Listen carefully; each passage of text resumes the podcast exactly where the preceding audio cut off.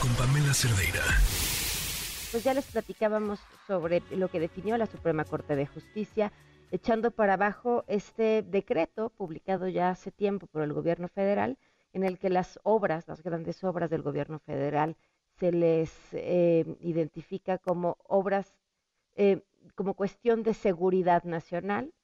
Y, esto, al llegar a la Corte, gracias al INAI, eh, nos habla de un tema en especial, leído distinto por Claudia Sheinbaum. Digo, no me sorprende la narrativa oficial, pero pues tiene que ver básicamente con el ejercicio de la transparencia. Cuando tú clasificas algo como seguridad nacional, entonces no tienes que dar datos de ello.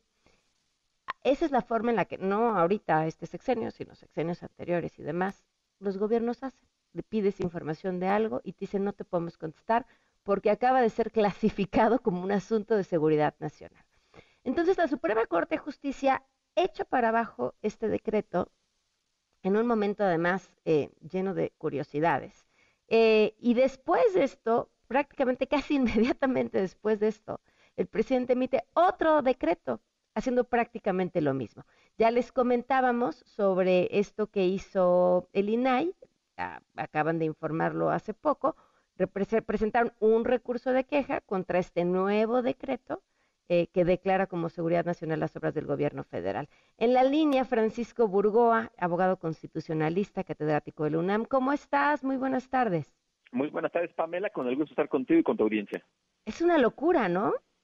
Pues es una locura y ojalá y todo quedara en la expresión de locura, pero en el fondo yo creo que es muy preocupante lo que está ocurriendo.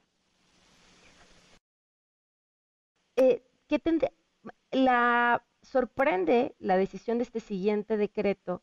Eh, puede un, o sea, puedes emitir un, claramente se puede porque ya lo hizo, pero puedes emitir un decreto que sea casi igual al que acaba de ser anulado por la Corte.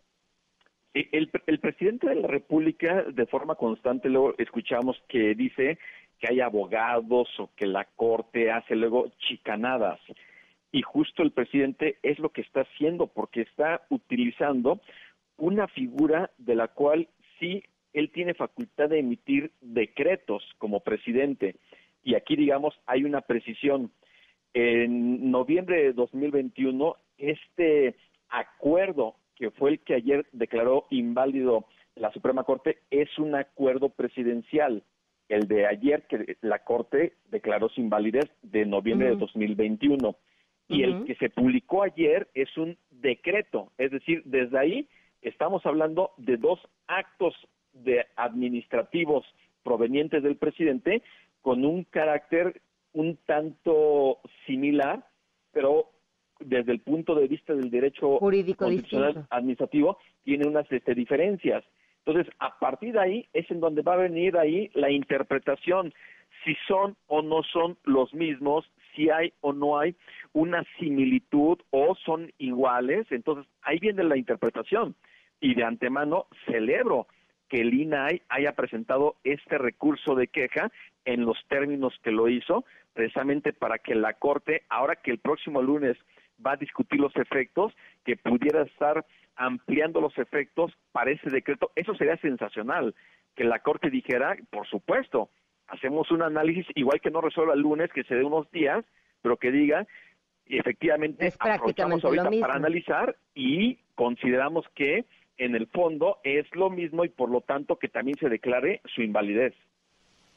Ahora, eh, discutían el sentido de este, eh, el presidente adjudica que la razón de este, ahora el decreto y demás, tiene que ver con que no le paren sus obras a través de los amparos, pero bueno, cuando es el INAI quien está eh, solicitándolo, pues obedece obviamente a otro tipo de intereses, que en este caso es el de la transparencia. ¿Cómo lo ves tú? Pues bueno, digo, me parece que el presidente siempre le quiere dar la interpretación a su conveniencia. Yo nunca he visto una autocrítica del presidente López Obrador, porque cuando él decía en la mañana, es que no hay disposición legal para negar la información. Bueno, simplemente veamos el decreto de ayer etiqueta como de seguridad nacional y de interés público determinada obra pública como el tren Maya, el corredor interoceánico y los aeropuertos allá en el sureste mexicano.